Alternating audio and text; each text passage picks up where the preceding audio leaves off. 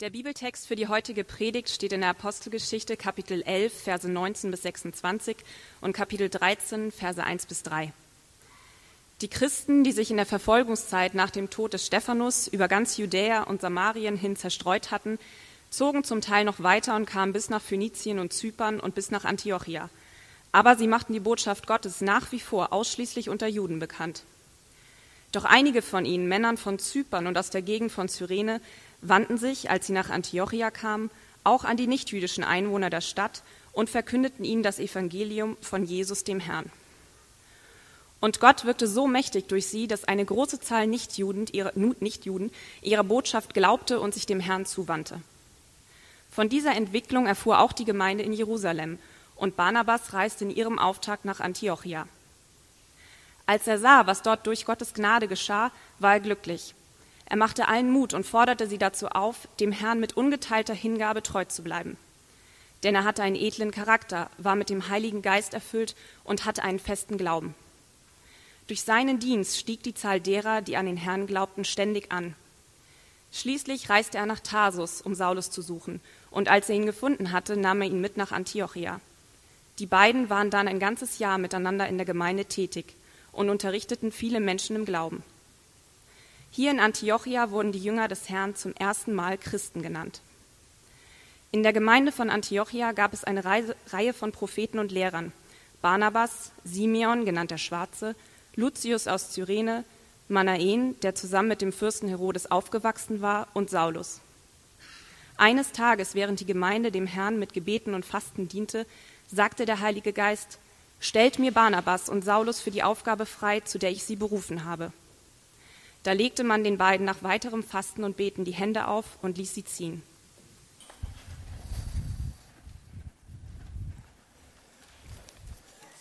Als ich heute Morgen in den Raum reingekommen bin, äh, habe ich nichts gesehen außer Mike am Mischpult und diesen Schal. Seht ihr ihn auch? Könnt ihr ihn sehen? St. Pauli-Schal. Und ich habe den ganzen äh, Morgen überlegt, was kann ich zu dem Schal sagen? Ein Glück, Arne, hast du keinen HSV-Schal, dann wäre mir nichts eingefallen. Aber hier fällt mir was ein. Ich muss dazu ein Geständnis machen, eine Beichte ablegen. Und zwar war ich vor zwei Wochen im Zoo. Hagenbecks Tierpark. Tatsächlich. Mit meinen, äh, ihr habt ja gesehen, eine habe ich und dann habe ich noch eine größere und mit den beiden war ich im Zoo. Und Dort waren wir bei den Giraffen. Und da ist mir eingefallen, die haben auch so braun. Also das ist jetzt die Brücke, okay. Aber die ist nicht so doll. Aber ich war tatsächlich bei den Giraffen. Und wir standen dann vor diesem Giraffengehege, riesengroße Giraffen. Und dann war eine, die war so klein nur. Die war so ein Kopf größer als ich nur. Und die stand da so ganz steif. Und wir dachten, ja, warum steht die denn so steif rum? Die ist doch letztes Jahr schon geboren worden. Ja? Also letztes Jahr hatte Hagenbecks Tierpark neue Giraffenbaby gekriegt? Nein. Wir haben dann auch am, naja, die Kinder haben, ich nicht, die, die, Kinder haben am Gitter gerüttelt und die stand nur ganz steif darum. Die Mutter hat ein bisschen geguckt und dann haben wir das Schild gesehen und da stand tatsächlich, dass die zwei Wochen erst alt gewesen ist. Das Giraffenbaby, was da stand, war erst zwei Wochen alt. Habe ich gedacht, hm, jetzt muss ich mal durchzählen, die Giraffen. Eins, zwei, drei, vier, fünf, sechs, sieben. Sollte man machen, weil wenn man das nächste Jahr wiederkommt, kann ja sowas passieren wie in Kopenhagen. Ja, und auf einmal sind nur fünf Giraffen noch da und man wundert sich, wo sind die anderen Giraffen? Die machen gerade Urlaub oder sind gerade weg oder man weiß es nicht. Aber in Kopenhagen ist das ja auch passiert. Wisst ihr, was da passiert ist? Großer Aufschrei in der ganzen Welt, außer in Kopenhagen, weil das Wikinger sind. Aber in der ganzen Welt sonst ein großer Aufschrei. Was war da passiert? Wisst ihr es noch? Ein Giraffenjunge wurde den Löwen zum Fraß vorgeworfen. Aber sie war schon tot vorher. In der freien Wildbahn ist das ja anders. Warum? Warum haben die das gemacht?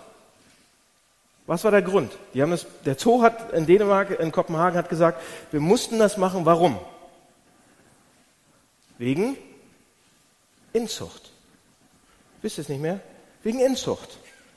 Weil das zu viele von einer Familie waren und das, das ist das, entweder macht man das jetzt so oder irgendwann löst sich das Problem von ganz alleine. Aber das Problem in Kopenhagen der Zoo war Inzucht. So, zufälligerweise habe ich dann in diesem Zug ähm, mit, habe ich mich mit Tieren beschäftigt und dann bin ich auf die afrikanischen Löwen gekommen. Kennt ihr die? Löwen, groß, aber in Afrika, nicht die im Zoo. Und die Löwen in Afrika haben fast, haben auch ein großes Problem. Die Bestände sind noch weit, die sind noch groß, die sind noch gut genug, aber die werden, die Bestände in, in Afrika, Botswana, Krüger Nationalpark in Südafrika, die Bestände sind voneinander getrennt durch Landwirtschaft, durch große Städte, durch sonst irgendwas. Die können sich nicht mehr austauschen. Das heißt, die Löwen in Afrika, selbst dort, riesengroßer Kontinent, bekommen auch langsam ein Problem und das heißt Inzucht. In Deutschland gibt es es auch. Kennt, kennt ihr Auerhähne? Gibt es kaum noch in Deutschland. Ja. Kennt ihr Birkhühner? Gibt es auch kaum noch. Weiß ja keiner. Ra Rackelhühner? Rackelwild? So, durch Landwirtschaft, auch in Deutschland, sind diese, dieses Federwild gibt es kaum noch, weil die Lebensräume wurden kleiner, die Gruppen wurden kleiner. Rackelwild kann sich nicht äh, selbst fortpflanzen sozusagen. Die brauchen immer von außen was. Was passiert? Auch das Problem.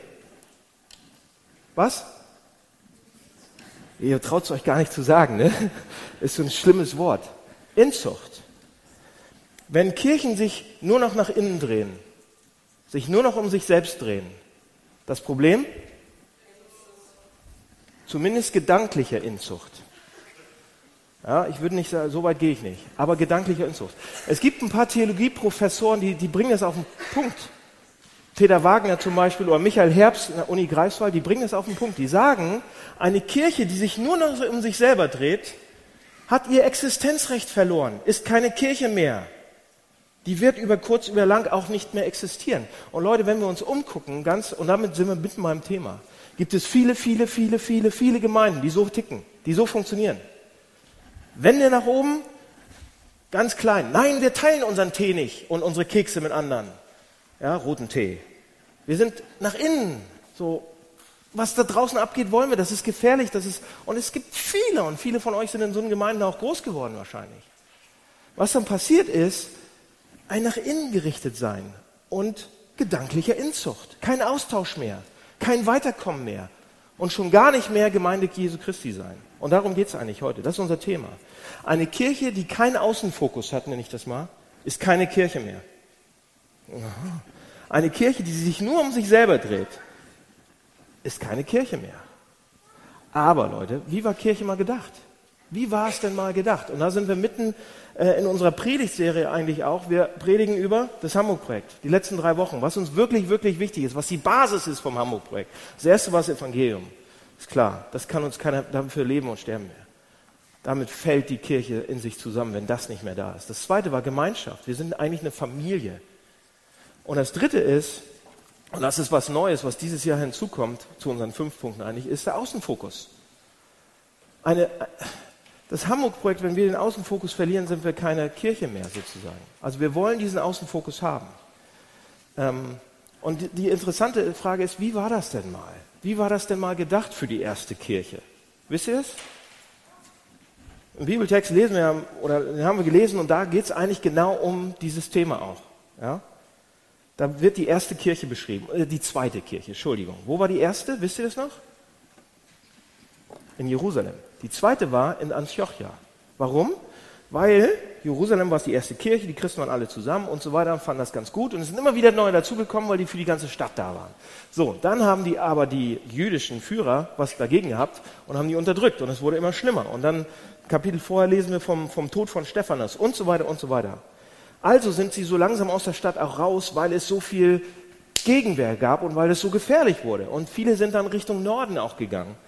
Und Richtung Norden, die, die nächste große, wirklich große Stadt war dann Antiochia. Der, das war eigentlich die Hauptstadt der Provinz Syrien. Die war 10 bis 15 Mal größer als Jerusalem. Das war eine riesen Stadt. Also das war wirklich eine Stadt. Jerusalem war relativ klein, wenn man das heute vergleicht. Ja? Und das bedeutet, die zweite Kirche, Jerusalem war ein Stadtkontext, aber die zweite war noch ein viel größerer Kontext. Und das ist sau interessant für uns, weil wir auch im Stadtkontext sind und uns auch überlegen müssen, ja, wie ist denn Kirche in so einem Stadtkontext? Wie war denn das gemeint am Anfang? Die waren ja am, am, am dichtesten noch dran, die müssen es ja am, am besten noch wissen.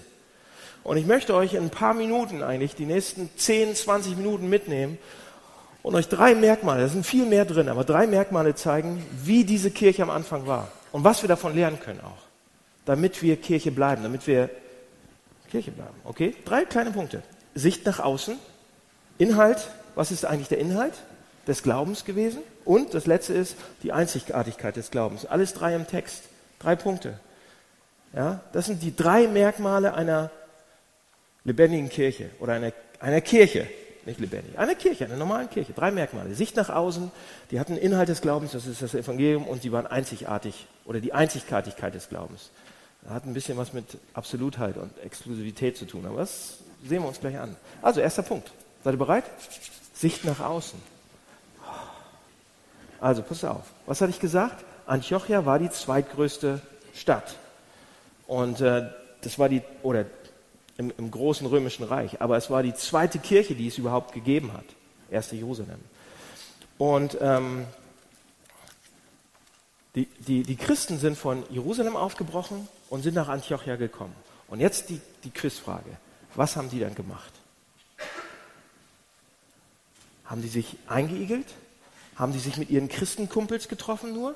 Nein, der ganze Text sagt überhaupt kein einziges Wort davor. Das Erste und das Entscheidende, was die Christen gemacht haben, als sie nach Antiochia kamen, als sie in diese neue Stadt kamen, war nicht, dass sie sich mit anderen Christen getroffen haben.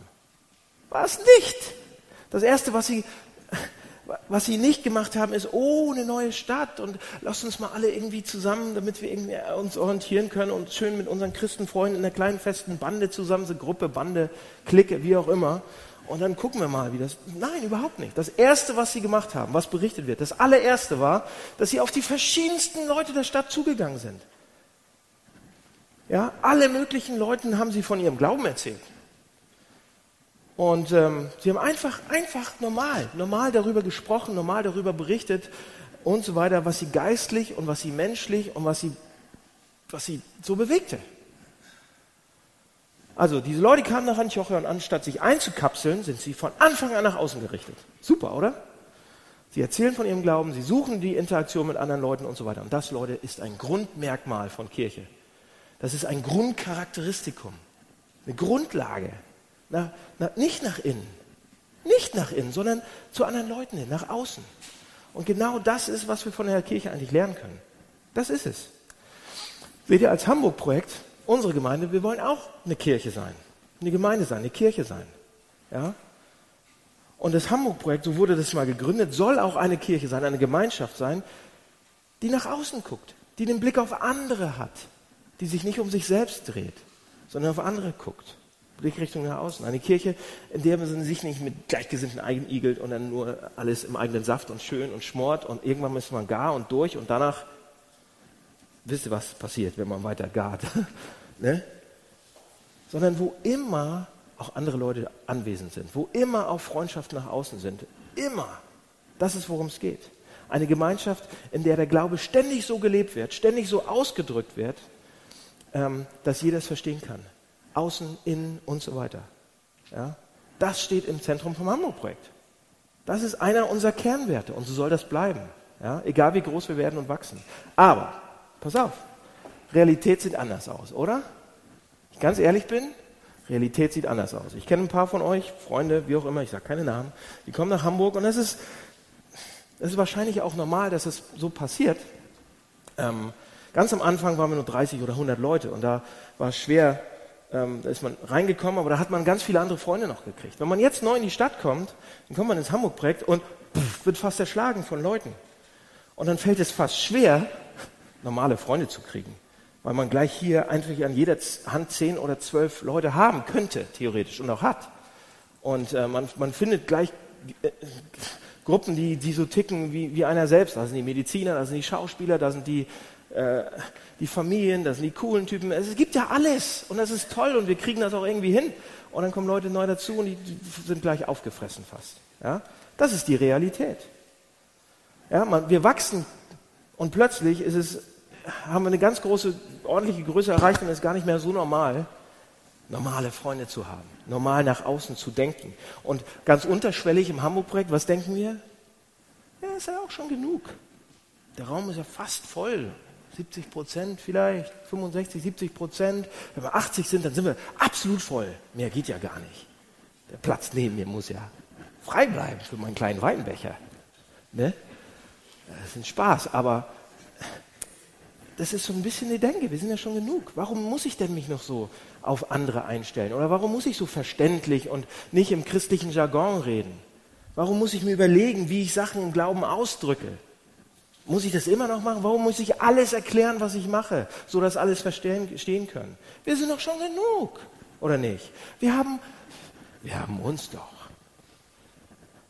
Und ich, viele von euch sind meine Freunde und das ist toll und ich habe euch und das ist super. Aber wir, wir sagen, wir haben uns doch. Wozu noch Offenheit? Das ist doch so schwer. Es ist auch manchmal schwer. Die Gemeinde in Antiochia hat das niemals gedacht. Niemals. Nie. Überhaupt die ersten Christen haben das nie gedacht, egal wo die waren. Ja? Und zwar deshalb, weil ihre Offenheit und ihre Erzählen von ihrem Glauben nicht, das war nicht genügend, das irgendwie nur ein paar Leuten zu erzählen und dann eine kleine Gemeinde zusammen zu haben.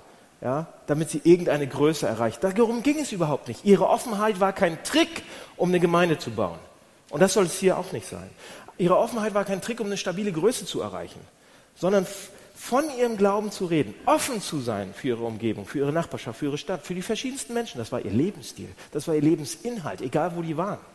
Kein Innendenken, sondern Außendenken. Und deswegen war ihre Gemeinschaft ständig eine offene Gemeinschaft. Ständig. Ständig eine einladende, willkommen heißende. Wie eine große Familie, wo schon sieben Leute am Tisch sitzen, da waren zwölf jeden, zu jeder Mahlzeit. Und es war okay und es ist gut. Die waren ständig so. So, pass auf. Okay, Offenheit. Und ihr sagt alle, ja, okay, sollten wir sein. Aber, aber, vielleicht denkt der eine oder andere jetzt, na ja, aber irgendwann muss es doch auch so eine Phase geben, wo man sich mal konsolidiert, wo man mal Stabilität reinbekommt, oder? Da, da gibt es doch so eine Gemeindeentwicklungsphase, wo man mal guckt, was man schon, also so, wo nicht mehr so viele neue Leute dazukommen, sondern und man nicht mehr so einladend und offen ist, sondern das, was man hat, die Kräfte mal richtig verteilt und aufbaut und sich konzentriert auf die Leute, die da sind und die festigen und die weiterbringen und so weiter. Hm? Lasst uns mal anschauen, wie die Gemeinde in Antiochia das gemacht hat. Die hat es auch gemacht. Ja? Bei diesem biblischen Prototyp, die haben das auch gemacht. Da gab es diese starke Wachstumsphase, riesengroß. Viele Menschen kommen zum Glauben. Vers 21. Und dann lesen wir in Vers 22, dass Barnabas gekommen ist. Matthias Vogt Barnabas. Dominik Barnabas Marx. Ja, beides Barnabasse. Die sind gekommen in die Gemeinde und die haben die Gemeinde gelehrt, aufgebaut. Die waren erfahrene Lehrer, gute Pastoren, richtige Hirtentypen. Und ähm, die haben wir auch, beide da. Und nun könnte man denken, oh, die sind da. Und Barnabas war in dieser Gemeinde hat sich wahrscheinlich dann ein bisschen der, der Fokus verändert, oder? Barnabas, so Lehrertyp, hm, lehrt die Leute und so weiter. Dann waren die doch bestimmt nicht mehr so stark nach außen fokussiert und so stark mit den Leuten beschäftigt außen und so stark am Poker spielen und am Konzerte besuchen und so weiter. Das haben die bestimmt nicht mehr gemacht, sondern die haben dann mehr Bibel gelesen. Ja, der, der Fokus ging noch mehr nach innen wegen Barnabas. Er hat doch die Leute, Vers 22 und 23, er hat die Leute ermutigt, steht da. Leute, aber weit gefehlt. Weil Vers 24 lesen wir, pass auf. So, also lehren, lehren, lehren und sich kümmern und so weiter, aufbauen. Auf diese Art und Weise kamen immer mehr Menschen in die Gemeinde. Das bezieht sich auf die Lehre und Ermutigung von Barnabas. Das heißt, die Lehrtätigkeit und Ermutigung von Barnabas für die bestehende Gemeinde führte nicht dazu, dass die Gemeinde weniger offen war, weniger nach außen. Ja, das, war, das ist eine Sackgasse. Sondern sie führte zu noch mehr Außenfokus. Das ist wie so ein Kreislauf. In anderen Worten, die interne Lehre und die Ermutigung, die von Domme und Matze kommt, die ganze Zeit, geht nicht zu Kosten der Offenheit. Und das wissen die beiden. Sehr, sehr, sehr, sehr gut. Die geht nicht zu Kosten der Offenheit, sondern sorgte dafür oder soll dafür sorgen und sorgte bei der ersten Gemeinde dafür, dass die Gemeinde noch offener wird. Dass wir reifer werden, noch willkommener, noch schneller wachsen, wie auch immer. Jetzt lasst uns das mal genau auf unsere Situation anwenden. Es gibt immer wieder, Leute, es gibt immer wieder die, diese Tendenz in der Gemeinde, dass man das ausspielt. Ja, dass man das ausspielen will. Das, das, das Wachsen oder wo ich weiterkomme selber und die Offenheit nach außen. Ja? Die Stärkung der Leute und die Offenheit nach außen. Das entweder oder wird das oft gesehen. Ja, und dann macht man, macht man das ganze Jahr über, macht man dann, gibt es in einigen Gemeinden, die machen dann nun die ganzen kleinen Sachen und innen und nur für, für uns einen Gottesdienst und wir machen nur was für uns und dann machen sie einmal im Jahr eine Evangelisationsveranstaltung. Gibt noch genug Gemeinden. In, in Hamburg, gemeinsam für Hamburg, überlegt tatsächlich, ob sie nächstes Jahr wieder Pro Christ machen. Eine einzige Veranstaltung pro Jahr, damit dann irgendwie das gerechtfertigt wird. Ich will nicht darüber böse reden. Versteht mich nicht falsch. Es regt mich einfach tierisch auf, weil, da, weil das ausgespielt wird gegeneinander. Warum muss das ausgespielt werden? In der Gemeinde, in der ersten wurde das nicht ausgespielt. Es ist ein Kreislauf. Je reifer wir werden, umso mehr müssen wir nach draußen. Das ist ein Automatismus eigentlich. Ich zeige euch das gleich. Und das sehen wir in der biblischen Gemeinde, in der, in der ersten auch, total. Natürlich brauchen wir Input für uns. Ja, und wir, damit wir nicht nur in unseren ganz eigenen Gedanken sitzen, sondern wir brauchen Sofagruppen. Ehekreis, Theologiekreis, ein Ehewochenende, eine Israel-Tour, was weiß ich, ein Intensivkurs, ein Hamburg-Projekt, DNA-Tag, was weiß ich. Gibt's alles, haben wir. Das ist gut. Wir brauchen wahrscheinlich sogar noch mehr davon nach dem Sommer. Aber das ist alles nicht als Gegenspieler oder als Konkurrenz zu unserer Offenheit gemeint. Überhaupt nicht sondern alles, was wir miteinander machen, soll uns gegenseitig ermutigen, erfrischen, den Glauben neu zu erzählen. Was uns beschäftigt innerlich. Dazu dienen eigentlich, noch attraktiver zu werden oder noch willkommen heißen zu sein, willkommen heißender zu sein, sozusagen. Ja, das meine ich mit Außenfokus. Deshalb machen wir die Sachen auch. So, und anders kann man die Dynamik, die in, der, in, in dem Bibeltext steht, gar nicht erklären, oder? Kann ja einer mal versuchen, das anders zu erklären. Es geht es geht also darum, dass wir eben nicht nach innen gerichtet sind oder dahin rutschen in so ein nach innen gerichtetes Denken, sondern immer frisch nach außen denken. Weg von uns, weg in eine andere Umgebung rein. Das war die höchste Priorität der Leute damals. Die wollten nicht ihre Burg hübsch bauen und ein Dach aufsetzen, sondern nach draußen gehen. Andere Menschen an anderen Orten die Gelegenheit geben, vom Glauben zu hören. Die ganze Zeit. Leute, und weil diese Gemeinde damals in Antiochia nicht für sich gelebt hat, sondern für andere, deshalb wissen wir es auch nur. Merkt ihr was? Also dieser Text, Gemeinde in Antiochia, fordert uns heraus, nachzudenken drüber. Fordert uns heraus, das in Frage zu stellen, wo wir vielleicht es zu gemütlich finden gerade. Was ist unser Fokus, Leute? Denken wir nach innen? Ja, wir haben schon so viel und es ist gut und wir müssen erst da und da und daran arbeiten. Okay. Haben wir schon so ein Clubdenken? Oder denken wir nach außen? Haben wir ein Außendenken? Leute, die Richtung muss sein, was aus dem Text rauskommt, dass wir uns nicht einigeln, sondern ständig für unsere Freunde und Umgebung da sind. Dass wir, ein reifer Christ hat normale Freunde. Ein Typ, der, ein Christ, der nur eine christliche Freunde hat, ist nicht reif, ist nicht erwachsen. Ja? Ein reifer Christ weiß, was in der Stadt läuft. Der kennt die angesagtesten Clubs. Der ist, der ist eingebracht der kennt sich aus, der, der weiß, wie das Herz tickt der Stadt. Ein erwachsener Christ weiß das. Okay? Also ständig raus, auf unsere Freunde achten, ständig die Arme offen halten. Und wir sagen, oh, wir haben gar keine Kraft mehr dafür. Nee, ihr braucht die Kraft auch nicht. Die kriegt ihr von ganz woanders her. Wenn wir denken, oh, wir brauchen unsere eigene Kraft, dann sehen wir aus wie so ein alter Mann und ja, ich habe kaum noch Kraft. Nee, so viele Leute. Nee, es geht hier nicht um die Kraftfrage, es geht um die, um, um die, um die Kernfrage. Was, wie sollen wir sein? Ständig neue Leute in unserer Mitte willkommen heißen und sagen, hier hast du auch was zu essen, komm an den Tisch, wir sind zusammen. Und unseren Glauben so leben, dass er wirklich verständlich ist, dass die Leute verstehen, was wir meinen. Okay, das ist der Außenfokus. Das war der längste Punkt.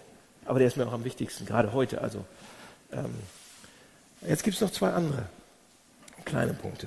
Das erste ist, also wir hatten gesagt, okay, was ist denn der, was ist die, was sind die Merkmale der Gemeinde in Antioche? Der erste Punkt war Außenfokus. Die waren komplett nach außen. Und ich wünsche mir das Hamburg-Projekt. Stellt euch mal so eine Gemeinde vor. Oh, ein Kraftpaket. Okay, der zweite Punkt ist Inhalt des Glaubens. Ähm, ein zweites Merkmal. Was war denn der Inhalt des Glaubens? Und wir lesen das.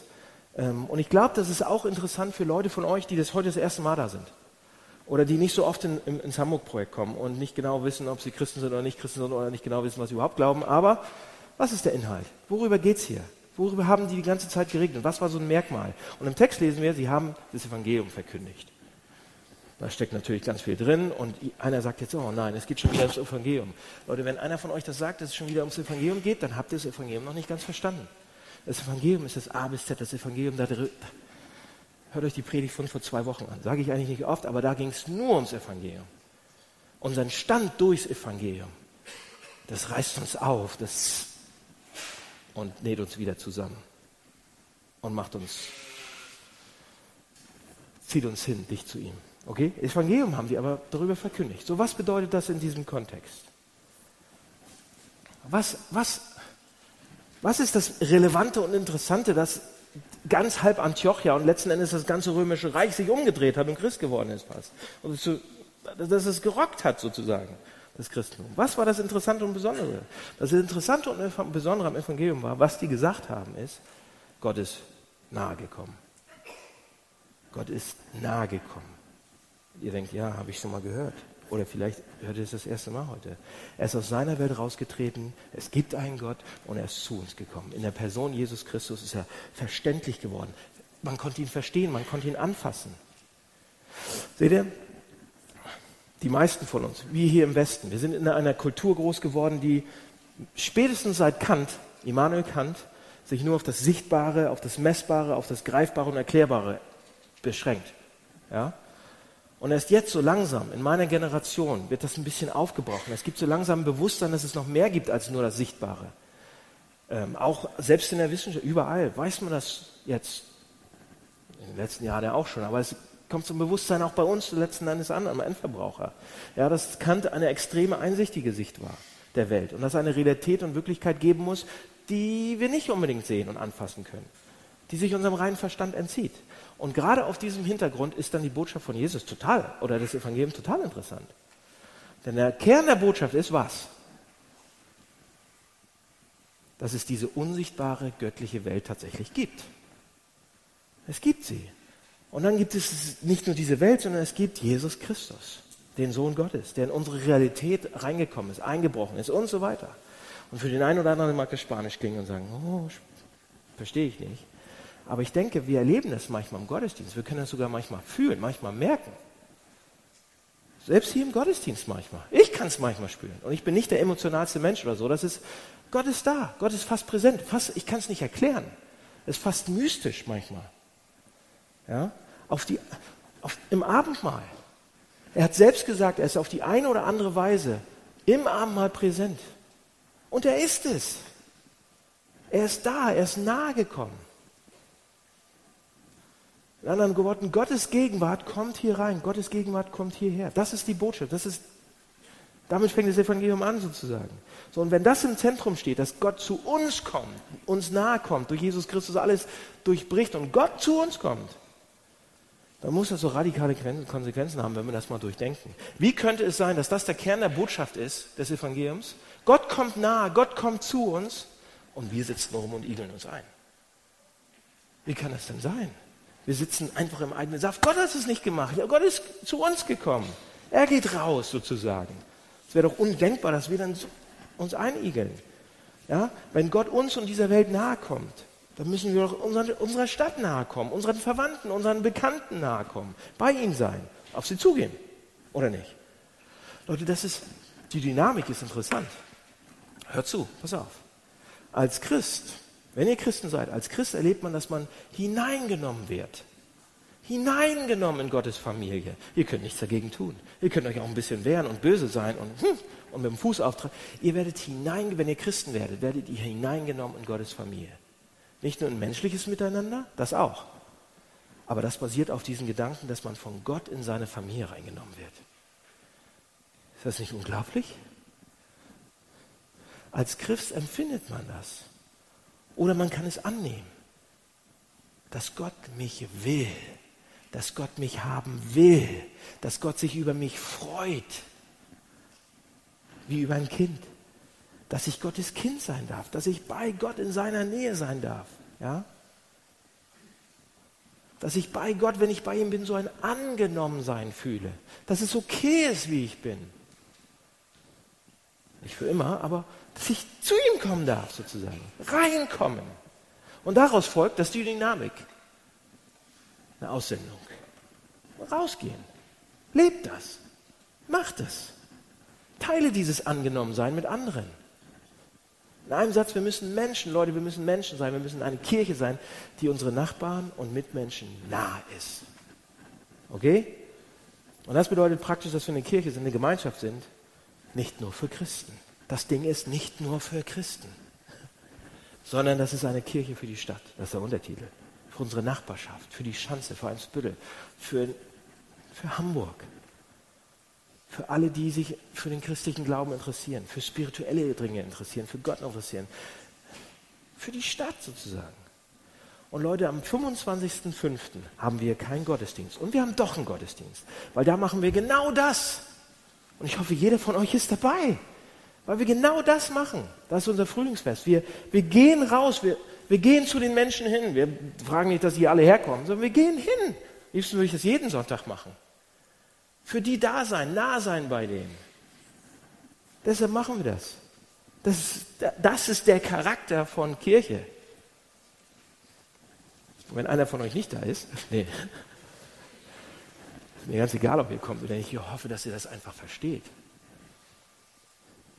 Nach draußen. Die Botschaft, welche Botschaft steht im, im, im Mittelpunkt? Gott ist zu uns gekommen, rausgekommen. Jesus Christus ist uns nahe gekommen. Raus aus seinem Schmusestuhl da oben und raus, rein in die Welt. Zu uns.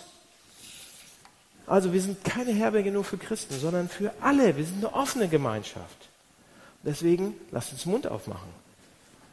Nicht nur mit Worten, auch mit Taten. Okay? Nach außen, nach außen, nach außen. Okay. Und jetzt mag aber einer sagen, bin ich beim dritten Punkt. Vielleicht sagt der eine oder andere jetzt von euch, okay, ist ja ganz nett, was du alles erzählst und motivierend und super, aber hier haben wir ein Problem. Wir haben ein echtes Problem. Nämlich das eigentliche Problem bei diesem Thema Außenfokus der Gemeinde oder Außenfokus für Jesus Christus oder rein in die Welt oder Christen erzählen von ihrem Glauben oder so, dass Leute dann wirklich von ihrem Glauben erzählen, das ist nicht das Problem, sondern das eigentliche Problem, die eigentliche Gefahr sogar, sagen die Leute, besteht darin, dass dann Christen kommen und die immer irgendwie scheinen, zu erzählen, dass ihr Glauben der beste ist, dass ihr Glauben viel mehr wert ist als die anderen und dass sie, dass sie, ähm, dass sie daraus wirklich feste Überzeugung machen und Glaubensüberzeugung und das eine größere Gültigkeit hat für sie und so weiter. Das ist das eigentliche Problem, wird uns gesagt. Die ganze Welt redet so. Das ist eine Gefahr. Ja? So eine Einstellung, dass man missionieren müsste. Die Deutschen, das ist das meistgehassteste Wort, Mission, missionieren. Ja? Ähm, und das führt schnell zu Überheblichkeit und schnell zu Aggressivität und man greift zu Mitteln und versucht den anderen zu überzeugen und zu bekehren und schließlich zu unterdrücken. Ja? Soll nicht jeder glauben, was er will? Soll nicht jeder glauben dürfen, was er will? Das wird uns doch gesagt. Lass die Leute in Frieden. Jeder soll glauben, was er will. Sollte nicht jeder seine eigene Wahrheit haben, dürfen, haben? Ja? ist ja verpönt, es ist absolut verpönt zu sagen, ich habe die Wahrheit oder Jesus Christus ist der Weg, die Wahrheit und das Leben. Kannst du gleich eigentlich selbst ins Knie schießen, wenn du das öffentlich sagst. Ja? Sollte nicht jeder seine eigene Wahrheit finden? Ja? Wahr kann nur sein, dass jeder seine eigene Wahrheit findet. Wahr kann nur sein, dass jeder seine eigene Wahrheit finden muss. Das ist überall. Und wenn du dann eine Lady mit Bart bist und in Eurovision absolut gut, alles okay, wir sind so liberal, wie es nur sein kann. Es darf keine absolute Wahrheit geben. Ich habe euch ein Zitat mitgebracht aus der Zeit von Thomas Asheuer, ein guter Denker, Philosoph und Redakteur für die Zeit. Er hat, ähm, können es gerne mitlesen, ähm, dazu was geschrieben. Und ich fand das auf den Punkt und ziemlich gut. Er ist kein Christ, aber ein guter Denker. Er schreibt Folgendes. Aber sollten deshalb alle Religionen ihre Wahrheitsansprüche aufgeben? Viele Religionskritiker oder Religionstheologen halten das für den einzig richtigen Weg. Die Glaubensmächte, so fordern sie, sollten liberal und alltagstauglich werden und sich darauf beschränken, an Festtagen den Segen zu spenden. Kurzum, die Religionen sollten den lieben Gott einen guten Mann sein lassen und die spirituellen Hintergrundmelodien zum profanen Leben liefern. Und das ist natürlich spitz formuliert schon, aber dann schreibt er weiter und sagt, denn ohne Dogma auch keine Gewalt. In dem Wunsch, der Religion in den Stachel zu ziehen, steckt die verständliche Furcht vor dem Terror der Wahrheit. Dennoch ist das Verlangen nach religiöser Unverbindlichkeit selbst ein Dogma. Das ist jetzt für den Kopf, aber das ist gut. Gutes Zeug. Es ist der Aberglaube, eine liberale Gemeinschaft sei nur so liberal oder nur liberal, wenn alle darin vertretene Positionen liberal und alltagstauglich sind. Doch Offenbarungsreligionen können ihre Wahrheiten nicht liberalisieren, sonst müssten sie sich selbst aufgeben. Hört ihr, was er sagt? Das ist jetzt für den Kopf. Ich weiß, ihr habt schon lange zugehört. Bleibt noch ein Stückchen bei mir. Das ist für den Kopf. Was sagt er? Er sagt, Offenbarungsreligionen können ihre Wahrheiten nicht liberalisieren, sonst müssen sie sich selbst aufgeben. Und ich sage es mal so, wenn man sagt, also die Absolutheit von Jesus, dass Jesus Gottes Sohn ist und er der einzige Weg und so weiter, ähm, das muss man ja nicht unbedingt teilen. Ja? Man kann ja vieles Gutes über Jesus lernen und über ihn sagen, aber man muss doch nicht unbedingt diesen Wahrheitsanspruch so wichtig nehmen. Das sagen sie. Aber wer das sagt, Leute, und in manchen Auseinandersetzungen gibt es das eigentlich immer wieder, an der Uni überall. Wer das sagt, mag das, für den mag das angenehm sein, diesen Gedanken, das zu sagen. Aber wer das sagt, vertritt auch die Überzeugung, Jesus kann nicht der sein, der beansprucht zu sein.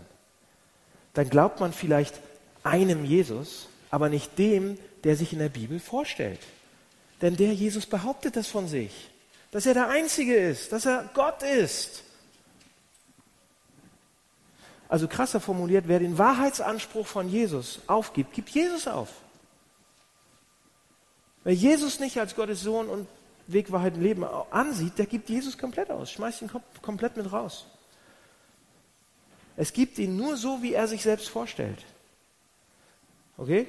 Und der zweite spannende Satz in dem Zitat ist, das Verlangen nach religiöser Unverbindlichkeit ist selbst ein Dogma, sagt er. Also selbst ein Glaubenssatz, selbst eine Weltanschauung. Und das ist, Leute, das ist wichtig zu verstehen.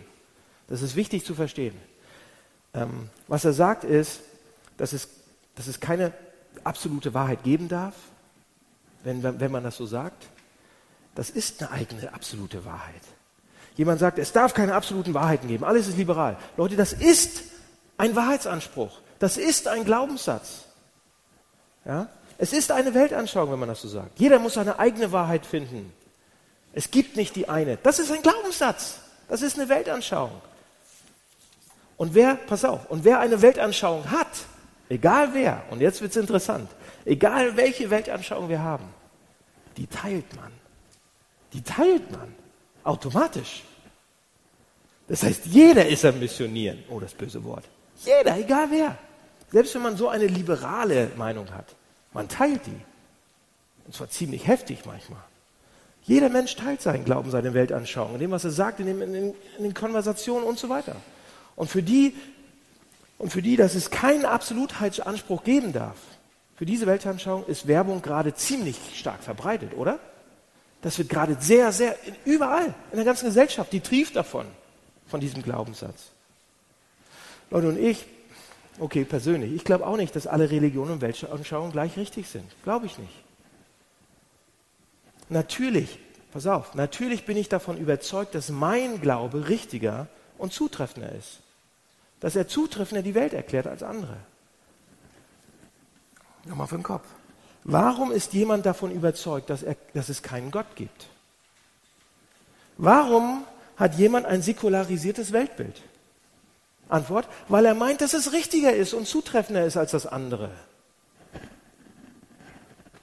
Genauso geht es mir auch. Warum würde ich als denkender Mensch Christ sein, wenn ich nicht davon überzeugt wäre, dass der christliche Glaube richtiger und gültiger ist als die anderen Weltanschauungen? Dass ich davon überzeugt bin, dass mein Glaube zutreffender, richtiger ist und gültiger als die anderen, ist aber nicht das Problem. Okay?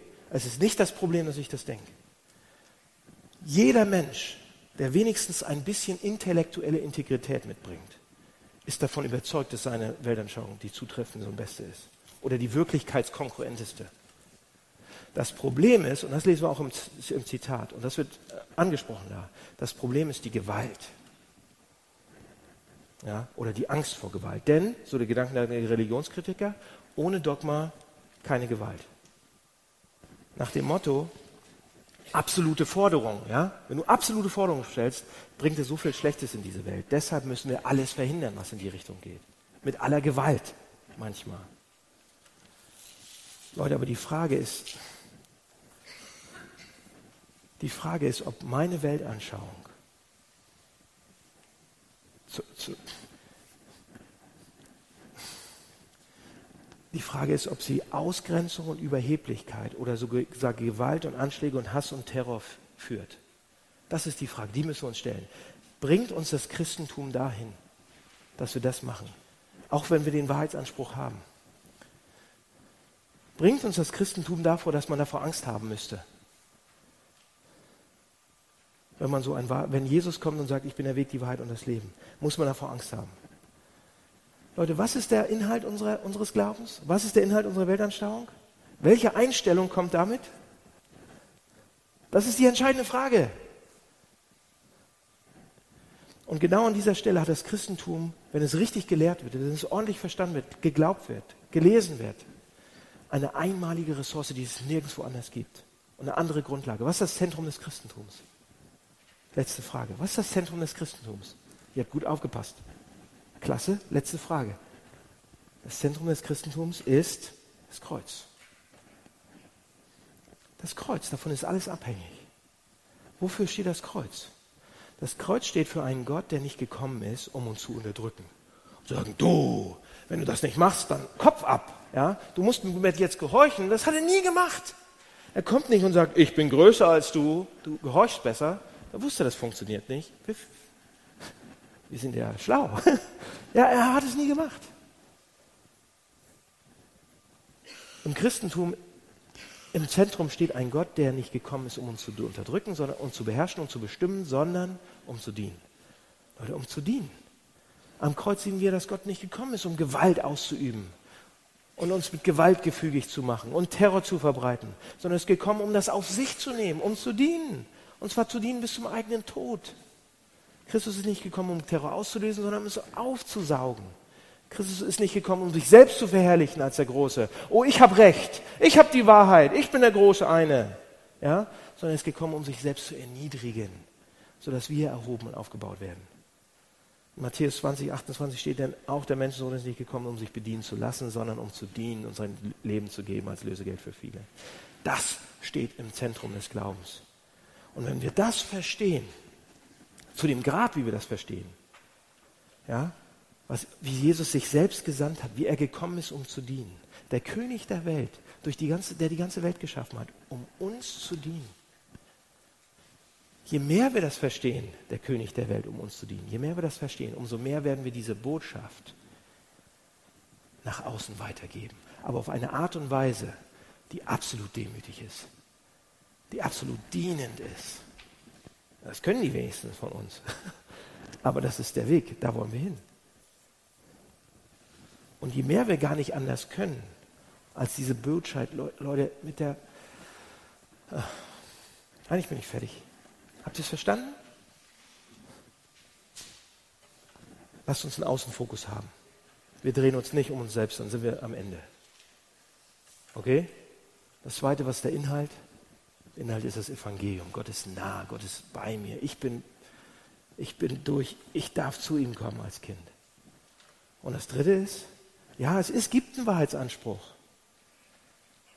Absolut, Jesus ist der einzige Weg, die Wahrheit und das Leben. Aber er ist gekommen, um zu dienen.